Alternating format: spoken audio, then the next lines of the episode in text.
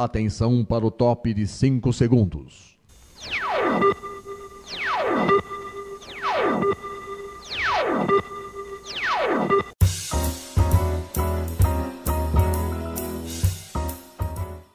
Está no ar o programa Making Off. Os segredos e os bastidores do mundo da publicidade e da propaganda. A apresentação de Regina Antonelli.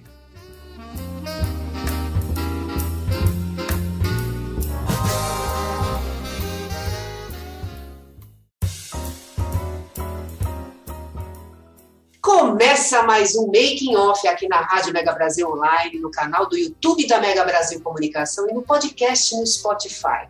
Sempre trazendo um convidado que vai falar dos bastidores de uma ação de comunicação para atingir os públicos de interesse de uma marca ou de um negócio.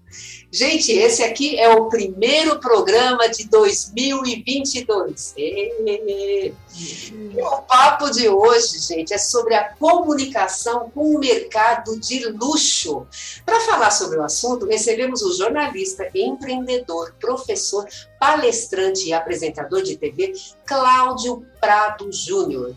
O Cláudio, gente, ele dedicou parte de sua trajetória profissional de mais de 20 anos na comunicação e no marketing a programas de TV dirigidos ao segmento do mercado de luxo, escrevendo para revistas, jornais, atuando também em programas de rádio, assessoria de imprensa e consultorias especializadas. Há mais de 12 anos, trabalha com treinamentos, cursos e palestras baseados em seus estudos e experiências no segmento, desenvolvendo o conceito da comunicação do mercado de luxo, que tem auxiliado centenas de profissionais, empresários, profissionais liberais e empresas que buscam destaque junto ao público consumidor de alto padrão e alta renda. E o lema do Cláudio é aposte no luxo e prospere. Cláudio, muito obrigada por você ter aceitado aqui o nosso convite para você falar sobre esse assunto que é da sua especialidade e eu tenho certeza que muita gente vai gostar. Ah, muito obrigado. Eu que agradeço, agradeço a cada um que está nos assistindo, porque o tema é muito bacana. É, o tema, eu, é, a sequência, a área que eu escolhi para trabalhar mais diretamente e ao longo dos anos eu tenho tido uh, resultados muito especiais. E poder falar sobre isso é mais especial ainda, né? Bacana, muito bom. Me diz uma coisa, Cláudio, você é natural de onde?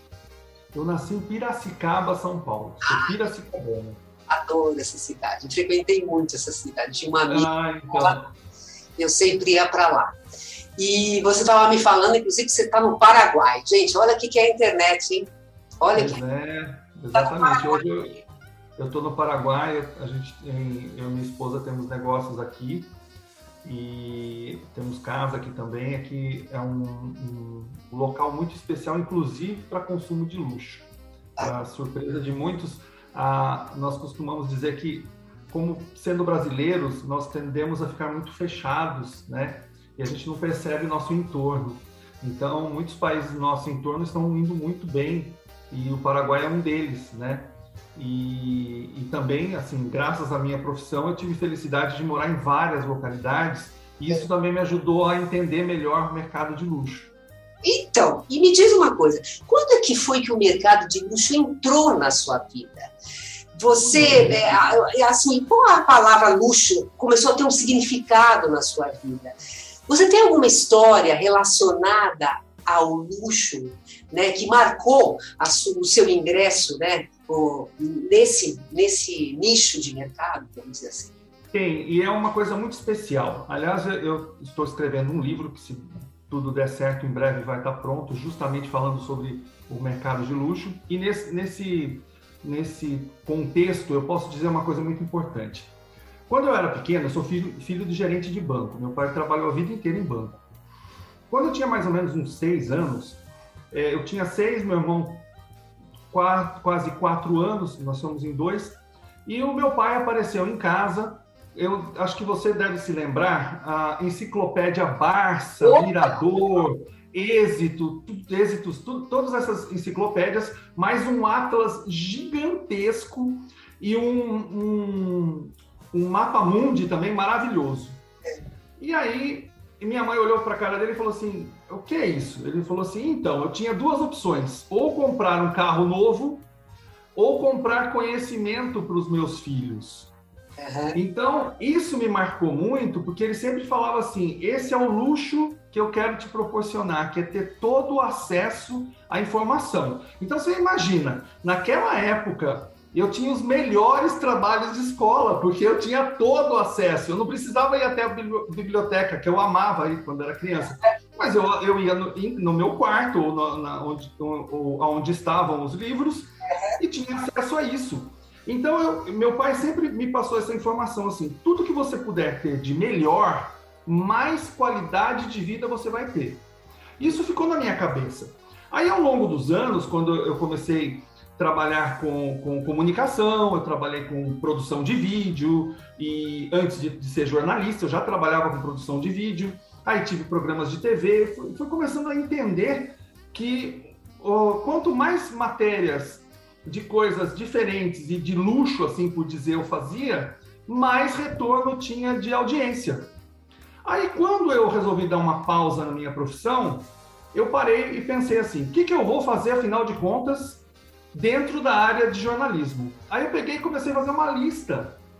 Então eu pensei assim, bom, eu gosto de carros, eu gosto de viagem, eu gosto de gastronomia, eu gosto de. Aí eu. E agora? O que, que eu vou fazer? Peguei e joguei tudo no, no Google. E aí apareceu em inglês Luxury Market. E eu olhei e falei, poxa, que bacana. E aí eu comecei a estudar sobre isso. E eu vi pessoas muito qualificadas falando sobre mercado de luxo, mas ninguém falando sobre a comunicação do luxo. Por que, que, as, que as marcas de luxo encantam tanto?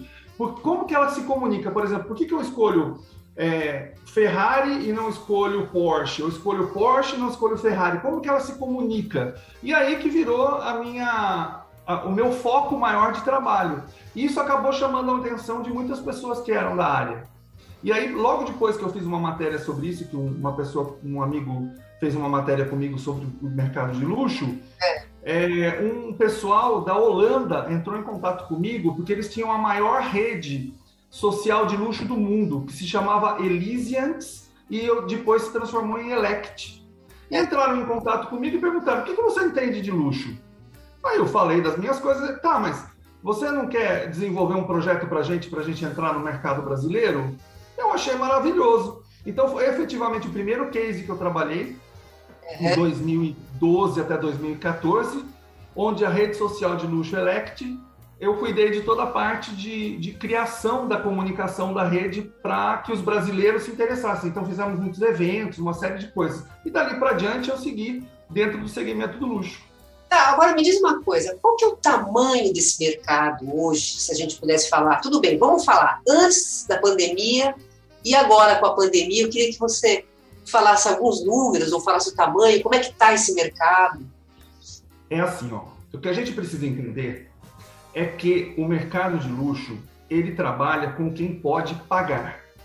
Então não importa se você juntou 10 anos, a vida inteira, dinheiro para comprar um produto de luxo ou você tem a posse para comprar no dia seguinte, ele está lá para ser vendido. Então, esse, esse dinheiro ele se movimenta muito. E quem tem posses, quem tem condições financeiras, é, como o caso da, da pandemia, por exemplo, eles migraram muitos negócios, investiram para uma parte, investiram para outra, e quem tem posses dificilmente perde esse poder de compra. Então, é, por exemplo, as vendas online na pandemia de produtos de luxo é, cresceram 93%. É gritante, é gigantesco. Então, por exemplo, vamos falar de dinheiro. Uh, 290 bilhões de euros por ano, que dá, tipo, acho que é um, um 14 trilhões de reais, é uma coisa irreal. No Brasil, em torno de 5 bilhões de reais são movimentados. Então, é um, é um mercado poderoso, um mercado muito rico. Então, quem quem tem condições de comprar o produto de luxo acaba tendo acesso ao produto e, e o produto de luxo nunca deixa de ser vendido. Não, com certeza, com certeza.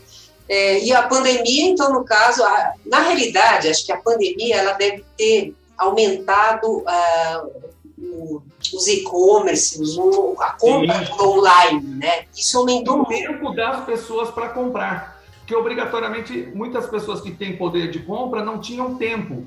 Por exemplo, um médico de sucesso, um empresário de sucesso, ele tem pouco tempo para pesquisar. Aí na pandemia não tem para onde fugir, entra na internet e começa: opa, isso aqui eu não comprei ainda, ó, oh, deixa eu comprar isso, deixa eu comprar aquilo. E foi positivo. As marcas de luxo foram muito beneficiadas nesse período de pandemia. Mas agora me diz uma coisa, para a gente fechar esse bloco, quando você fala que é, eles não têm tempo, então eles vão comprar online mesmo. A gente está falando o quê? Que, que tipo de produto? Compra-se um barco? Compra-se um carro? Compra-se compra. compra um helicóptero? Que eu vi que tinha. Que tem fila, tem fila para comprar helicóptero. Compra, porque nós temos que, que pensar no patamar do cliente. É. Por exemplo, é, se você está em um momento onde você tem condições de compra e você é, sabe o tipo de produto que você quer comprar, não necessariamente você precisa fazer uma experimentação desse produto. Sim. Então, por exemplo, o, o consumidor de um iate que compra um iate é, por internet, por exemplo, faz uma pré-reserva, ele já participou de outros eventos, ele já teve acesso a, a produtos semelhantes, então muda pouco, entendeu? Aí ele, ele simplesmente fala assim: Olha, eu gostaria de, de, comprar o produto. Aí o vendedor entra em contato com ele: oh, Você quer isso, você quer aquilo, você quer. Não tem muito mais tempo para se perder, né? Então compra sim, compra iate, compra helicóptero, compra o que o dinheiro puder comprar. Que beleza, isso é muito então, tá, bom. tá bom, tá ótimo. Cláudio, nós vamos continuar com esse papo. Pessoal, a gente vai continuar com esse papo no próximo bloco, tá? tem muita coisa para vocês saberem e entenderem nesse mercado que o Cláudio vai contar pra gente, tá bom? Gente, um minutinho e a gente volta já já.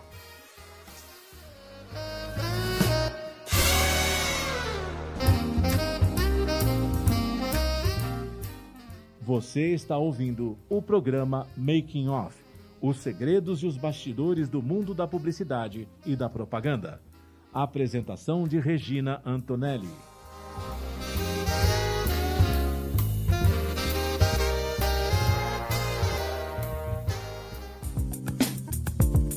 Uma série testemunhal que traz o depoimento de executivos e acadêmicos que ajudaram a construir o caminho da comunicação das empresas até os dias de hoje. A comunicação empresarial no Brasil, a história contada por quem ajudou a escrever a história, tem apresentação de Eduardo Ribeiro e Marco Antônio Rossi e é veiculada às sextas-feiras, às 11 da manhã, na Rádio TV Mega Brasil Online, um canal a serviço da comunicação. É hora de dizer vacina sim. Ela protege você e protege os outros. Vacina sim. Uma campanha para todos. Eu sou Jamila Ribeiro, professora, e hoje converso com você sobre a segurança e a transparência das eleições. Dizem que a urna eletrônica pode ser invadida pela internet. Não é verdade. Ela não é conectada à internet ou a qualquer outra rede. Nunca foi comprovada nenhuma fraude. Dizem que não tem como recontar os votos. Também não é verdade. O voto é auditável sim, e você pode fazer sua própria apuração pelo boletim de urna. Várias instituições como a Polícia Federal e universidades públicas participam de testes públicos e comprovam a segurança do voto. Urna eletrônica é segura, é fácil de checar, é do Brasil. Justiça Eleitoral, a justiça da democracia. Djamila Ribeiro não recebeu cachê.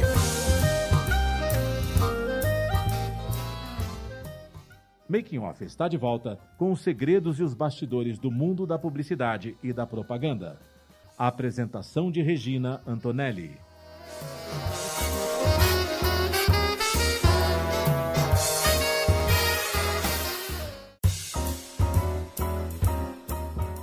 E a gente está voltando aqui com o segundo bloco do Making Off. Hoje a gente está recebendo Cláudio Prado Júnior e o papo é sobre mercado de luxo. E a gente, a gente já começou a falar várias coisas no primeiro bloco, vamos dar continuidade aqui. Então, Cláudio, diz uma coisa: a gente estava falando um pouco do mercado, também falamos um pouco do perfil de quem está nesse mercado, mas eu queria que você falasse um pouco mais, assim, qual que é o perfil da, da, da pessoa que está nesse mercado de luxo, que compra produtos de luxo.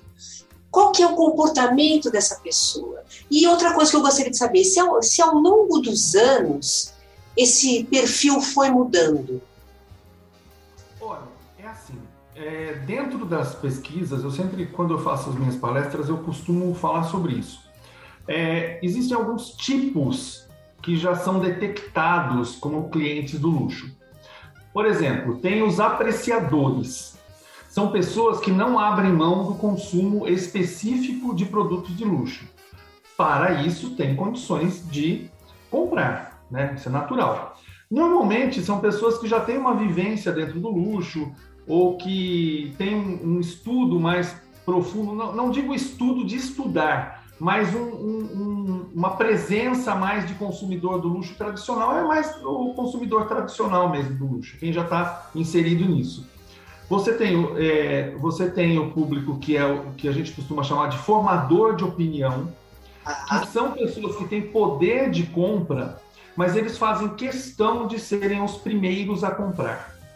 Então, por exemplo, quando você é, vai lançar um, um prédio, um edifício, novo, de luxo, normalmente as, as construtoras têm alguns clientes que são aqueles que compram primeiro, porque eles fazem questão de serem os primeiros a comprar como investidores. Então esse, público ele é muito interessante para o mercado de luxo, que qualquer mudança, por exemplo, se você tem um Bentley e ele mudou uma frente da, da qualquer do carro, mesmo que essa pessoa tenha comprado dentro do ano, ela vai lá e troca pela, pelo carro com a frente nova. Então, esses formadores de opinião, eles querem, é, eles são mais uh, ostensivos em, em, mostrar o, consumidor, o consumo do luxo. Outro público que é muito nosso, assim, brasileiro, é o novo rico. Porque nós não temos uma tradição efetiva muito grande de. Tem famílias que já vivem na, na, na, na história do luxo mas existem pessoas, vou te dar um exemplo muito básico. Por exemplo, aumentou o preço dos carros no Brasil. Um Fiat Mobi foi para 70 mil reais, 80 mil reais. Aí, a pessoa que vai lá na loja, às vezes ela tem 60 mil, 68 mil. Costuma-se não vender esse carro porque os descontos que a concessionária dá tem um limite. Aí essa pessoa tem lá os seus 68 mil reais na mão e ela vai até a loja de seminovos e compra um carro lá. Então, o dono da loja de seminovos passa a vender muito mais. Então, ele passa a ter poder de compra. Então, no Brasil, o dinheiro muda muito de mãos. Conforme a época, conforme a necessidade, o interesse de consumo, esse dinheiro muda. Então, a gente tem tido ultimamente, ultimamente, principalmente por causa do plano real, é, muitos novos ricos, muitas pessoas que têm prosperado a partir de situações inéditas, né? Então, esses novos ricos também consomem luxo, menos o luxo muito tradicional, mais o luxo que eles consideram como é o mais moderno, o que tá, o artista está usando, essas coisas assim. Agora, se a gente pudesse falar quais são os hábitos de, um, de uma pessoa que que está é, inserida nesse mercado de luxo, é, o, o que, que, você falaria? É uma pessoa que viaja quatro vezes por ano, vai para a Europa? Como é que é? Como é que seria assim? É que, na verdade, a gente projeta um perfil específico, mas, por exemplo, para essas pessoas que têm dinheiro, o fato de viajar e ter acesso aos locais é grande coisa. Tá. por exemplo, está tendo a final agora lá do Mundial de Clubes, em Dubai. Sim. Essa pessoa não vai virar e falar assim, poxa, que legal que eu seria que se eu fosse lá. Não, ele simplesmente pega o telefone, faz a reserva ah. e vai. Tá. Então, é, é, um, é um conceito diferente. Essas pessoas integram o consumo de luxo de maneira natural, né? Então, isso faz muita diferença. A gente costuma projetar, por, exemplo, eu tenho, eu conheço, eu tenho alguns amigos que, estão, que são extremamente ricos, mas que não gastam. Curioso, né?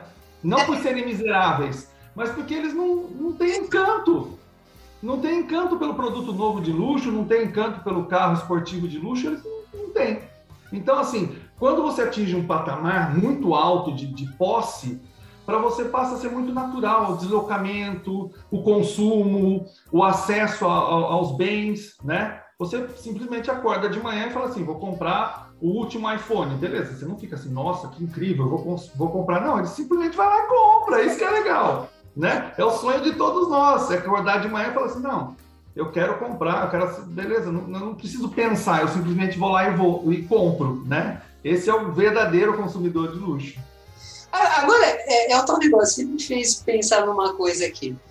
É, você, é, a, a, a, gente vê, por exemplo, olha, você, como você falou, tem, tem pessoas que são extremamente são ricas demais e elas não estão nem aí para ter o último modelo do, do iPhone ou do carro e tal, não sei o quê.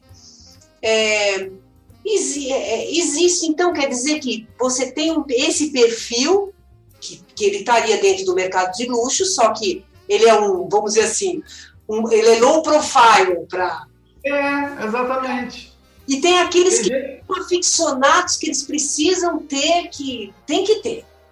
É isso? Ah, é, tem, tem algumas pessoas que eu conheço que têm uma, uma condição financeira absurda e anda de Civic, que tá feliz com o Civic, entendeu? Aí ele fala assim, não, eu gosto do Civic. Meu, mas você pode comprar é, um Rolls Royce. Não, mas eu estou feliz com o Civic. Mas por que você não compra? Não, porque não tem nada a ver comigo. Eu gosto do Civic. Então é curioso isso, porque, por exemplo, é, ela não enxerga o consumo. É que, na verdade, é. quando nós pensamos, é, nós pensamos como pessoas consumistas. E existe uma parcela de pessoas que são muito ricas que elas não são consumistas. É, né? Por exemplo, um fazendeiro que tem lá 350 mil cabeças de gado em cada fazenda que ele tem e que não mudou o jeito dele de ser. Lógico, ele vai querer uma Dodge Ram, vai querer alguma coisa bem bacana para o uso dele. Mas ele está lá bilionário de cabeça de gado e não muda o estilo dele, né? É curioso isso. É, agora, vamos lá, vamos falar em termos de comunicação. Quem está tá. inserido nesse mercado, o consumidor tá, desse mercado, o que, que ele espera de receber em termos de comunicação das marcas, tá? E, e vice-versa, entendeu? O que que o que, que as marcas entendem que o consumidor, como é que o consumidor está dando sinais de que ele vai querer comprar aquele produto de luxo ou não? Tem como ah, gente... Isso é muito legal. Ótima pergunta. Porque, na verdade, é assim. Por exemplo, antes, as marcas produziam alguma coisa, punham na vitrine e você ia buscar. Hoje, o volume de clientes e o, e o perfil de clientes faz com que as marcas tenham que se movimentar para entender qual a mentalidade do cliente. Vou te dar um exemplo incrível. Uh, eu falei anteriormente da Bentley e vou usar eles como exemplo novamente. Uh, eu acredito que em 2018 ou 2019, a marca percebeu que existe um público que é vegano e que não aceita sentar em couro animal. Sim. Meu, o carro é inteiro de couro por dentro. Aí o que, que eles fizeram? Vou desenvolver junto com uma, uma empresa de tecnologia produtos que sejam livres de animais. Sim. Por quê? Porque existe o milionário, o bilionário vegano. E eles já não vão daqui para frente, porque a tendência é que se aumente mais o, o consumo de o, o, tipo de pessoas que se ligam mais numa vida mais natural e tal. Só que é o cara rico, ele quer andar de Bentley, como ele quer andar de Rolls Royce, como ele quer andar de Ferrari, desde que não haja prejuízo a nenhum animal. Então, há, pouco tempo, a, a Bentley desenvolveu um couro maravilhoso que não é feito por animal, que tem é, células de água viva, mas não se utiliza da água viva. Foi feita uma série de misturas e eles fizeram tipo um gel que se transforma com, com umas misturas em um couro incrível. Nossa, que então, por exemplo, essas marcas têm que estar atentas, muito atentas. Hum. Hoje em dia, se você fizer qualquer coisa errada, por exemplo, trabalho escravo, queimou o filme da marca para sempre. Verdade. Não tenha dúvida. Não adianta mais. Eles não, mesmo que eles tentem, que eles mudem, que eles façam campanhas lindas e fofinhas, azedou a marca, né? Então, hoje em dia, as marcas têm que ficar atentas, não só pelo desejo de, de variedade de consumo, mas pelo comportamento que ela vai vender, né? Certeza. Mas olha, vamos fazer mais um intervalo, viu? E a gente volta Sim. já já, gente. Tá, Cláudia? E você vai continuar com esse papo aí que tá bem interessante. Viu? Gente, aguarda só mais um minutinho, hein? A gente volta já.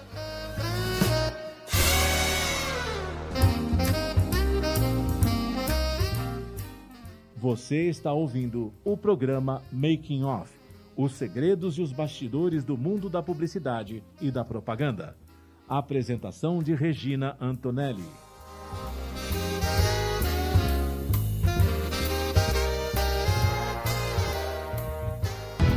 Brasil tem um time do qual eu, Fernando Fernandes, remador, tenho orgulho de fazer parte. E você também pode participar.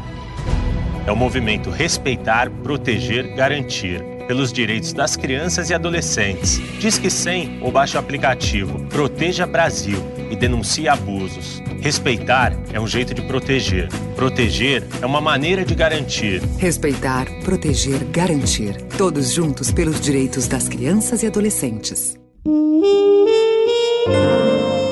Rádio Mega Brasil Online. Aqui você ouve música popular brasileira de qualidade. A cada 15 segundos, uma mulher cai da escada, escorrega no banheiro ou tropeça no tapete.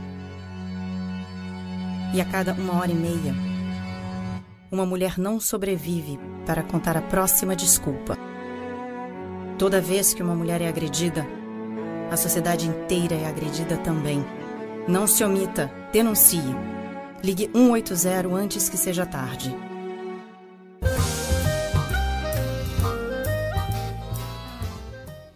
Making Off está de volta com os segredos e os bastidores do mundo da publicidade e da propaganda. A apresentação de Regina Antonelli.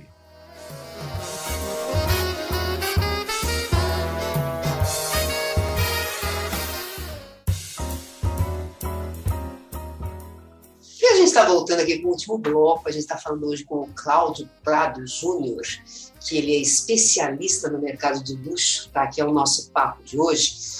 E ele já, já falamos uma série de, de, de conceitos, de, de, coisas que acontecem nesse mercado. E aí, é o seguinte, Cláudio, que eu gostaria de saber, que eu tenho certeza que muita gente que quer saber também.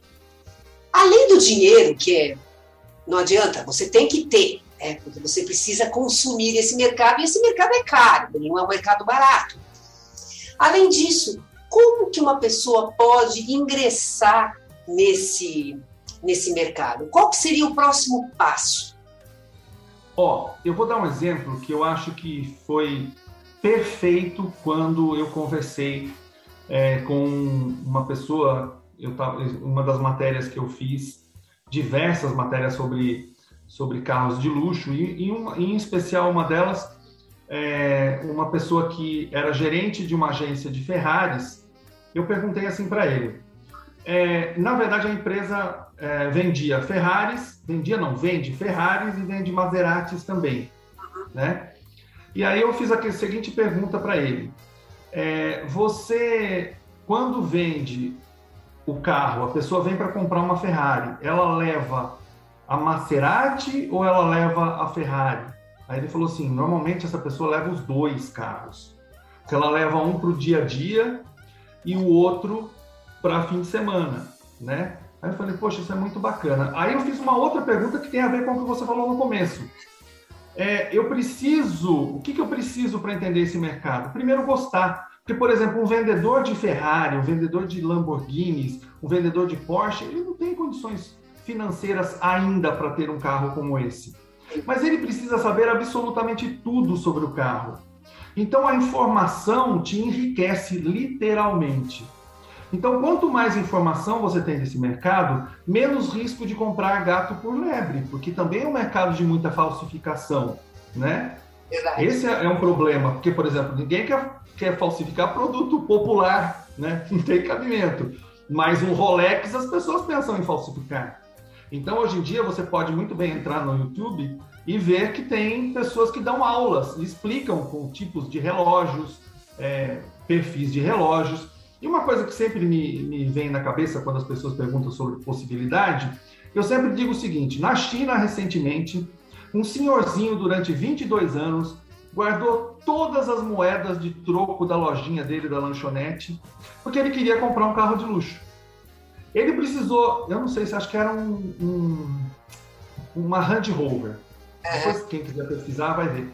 Ele juntou ao longo de 22 anos, em moedas, alugou um caminhão, enfiou dentro do caminhão todas as moedas, parou na frente da concessionária e todos os funcionários pararam o que estavam fazendo para contar as moedas. Olha só. Então você vê, a marca de luxo não estava preocupada com se ele demorou 22 anos, se demorou. Ele tinha o dinheiro. Então a responsabilidade deles era contar para ver se dava o dinheiro certinho. E quando contou e viu que estava tudo certinho, pode levar o seu carro. Então é, o mercado de luxo, as marcas de luxo, elas não são preconceituosas. É que elas vendem produtos caros. Então, naturalmente, elas têm uma barreira que não obrigatoriamente por exemplo, você nunca, ninguém vai deixar de você, você nunca vai deixar de poder entrar numa loja de, de luxo.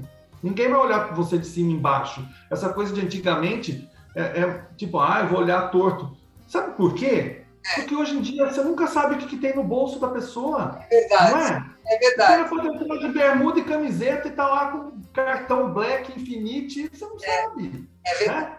Então as marcas também estão atentas a isso, né? Então você tem muito mais liberdade de entrar numa, numa loja de luxo do que uma loja que seja semi-luxo, por exemplo, que se posiciona como luxo e não é. Agora, vem cá, falando um pouco de marca, né? Quais são os atributos de uma marca que, que, esteja inserida no mercado de luxo? Ela tem uma trajetória longa, ela é, tem que ser tradicional, ela tem que ser sei lá, centenária, quatrocentona? Como, é que é? Como é que você é, veria? Bom, por exemplo, as marcas que a gente conhece, a grande maioria delas, principalmente de vestimenta, elas costumam ser mais antigas, né? Ou uh, marcas de luxo que são de carros, por exemplo, uh, de roupas, por exemplo, você pode falar de Hermès, de eh, Louis Vuitton, que tem, sei lá, centenas de anos, elas ao longo dos anos acabaram se posicionando definitivamente como uma marca de luxo. Mas nós vivemos no tempo da velocidade da, da informação. Então, por exemplo, hoje você tem uma marca nos Estados Unidos de um designer alemão que está lá nos Estados Unidos há muitos anos, o Philip Plein. A marca dele é recente, só que, por exemplo, uma camiseta dele no Brasil, você não vai encontrar menos de 12, 15 mil reais. Ele criou um contexto tão maluco de luxo, de ostentação, de exagero, de ligação com artistas famosos de Hollywood que usam as coisas deles, dele. E ele criou em pouco tempo uma marca de luxo. Então os, os, os, uh, os desfiles que, os desfiles que ele desenvolve são estupendos, é, é um exagero. Então ele é ostenta no luxo. Então rapidamente os consumidores de luxo que se interessam por, por essa coisa é, mais, mais é, exagerada, compram com ele, né? Então, é, hoje é muito relativo, porque, uh, por exemplo, algumas marcas chinesas de carros já têm é, produtos que se comparam a grandes marcas de, de, de luxo. Então, a gente, eu vejo uma transformação aí, não para diminuir o consumo das marcas de luxo, mas que vão entrar outros produtos recentes que vão ser absorvidos pelo consumidor de luxo ou o novo consumidor de luxo. Sim, tá certo. Agora, no começo, no primeiro bloco, eu fiz uma apresentação sua e eu falei que você tem cursos, você tem palestras, você tem, faz consultoria nessa área. Eu queria que você contasse um pouquinho o que, que você oferece e para quem, né? E nesse processo todo, né, que você faz, né, quantas pessoas já foram beneficiadas pela, pelo seu conhecimento? Olha, eu tenho a felicidade que assim, eu tenho, eu já fiz cursos para e faço para grupos fechados, tá. mas eu já dei, dei palestras para a faculdade com 350, 400, 500 pessoas é, falando sobre mercado de luxo. É, o, o, o meu segmento específico hoje, eu posso dizer que eu trabalho em duas frentes. Um é o reposicionamento da marca que queira atrair o público consumidor de alto padrão, ou seja, aquele que tem dinheiro para comprar o que ela se interessa em vender. Por quê? Porque não necessariamente, é, se, eu, se eu for, por exemplo, se eu for falar sobre uma marca tradicional de luxo, ela já tem as diretrizes internacionais que ela precisa seguir. Outras marcas que estão crescendo, que estão surgindo no mercado, elas precisam se posicionar. Por exemplo, é, eu trabalho muito com indústrias farmacêuticas. Essas indústrias farmacêuticas, elas me procuram para posicionar os seus representantes para ter uma comunicação melhor com médicos e dentistas. Porque eles precisam de uma ligação, eles precisam de um conteúdo para que você possa atrair. E aí eu também trabalho com o posicionamento de pessoas que querem trabalhar dentro do segmento do luxo, que é uma carência gigantesca. Você tem muita, assim, muitas áreas que você tem oportunidade de trabalho e não tem profissionais qualificados. Então eu faço esse treinamento para as pessoas que queiram. Né? Então eu tenho vários segmentos, é assessoria de imprensa para marca, reposicionamento de marca, e tem dado muito certo, graças a Deus. E aí, você tem um número para passar? Quantas pessoas já foram beneficiadas, já participaram dos seus cursos? Você já fez esse atendimento para quantas pessoas? Ah, eu acho que sem, sem erro, acho que mais de 5 mil pessoas. Bacana. Mais de 5 mil. E ninguém voltou para reclamar, o que é muito bom, tá? Então, estou feliz muito bom mesmo. Mas então vamos lá, me diz uma coisa: quem quiser conhecer seu trabalho, quiser te contratar, quiser saber mais sobre seus cursos, palestras, quais são os contatos, Cláudio? Olha, nem precisa me, me, me, contratar efetivamente, porque eu adoro responder a pergunta de todas as pessoas. É, quando eu dou palestras em faculdade, então é mais ainda, o povo manda pergunta para mim.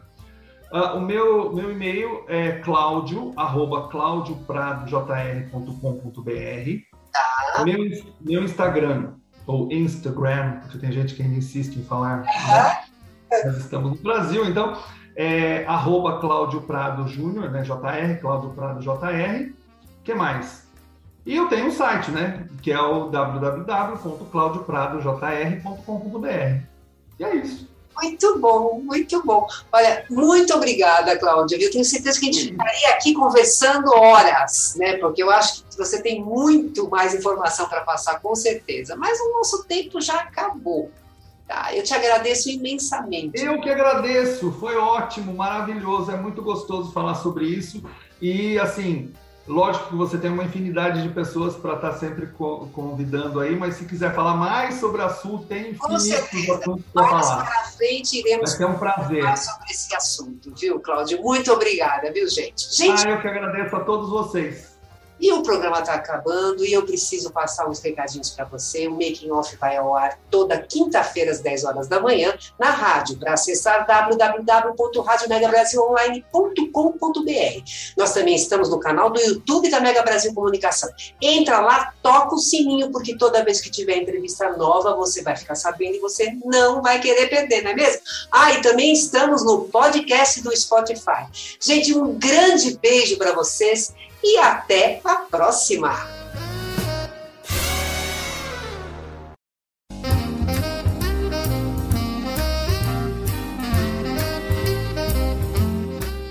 Termina aqui o programa Making Off, revelando os segredos e os bastidores do mundo da publicidade e da propaganda.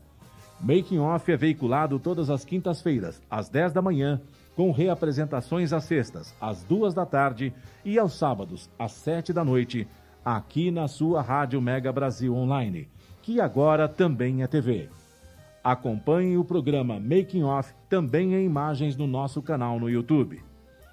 Informação, entretenimento, conteúdo exclusivo e relevante você encontra na Rádio TV Mega Brasil Online, um canal a serviço da comunicação.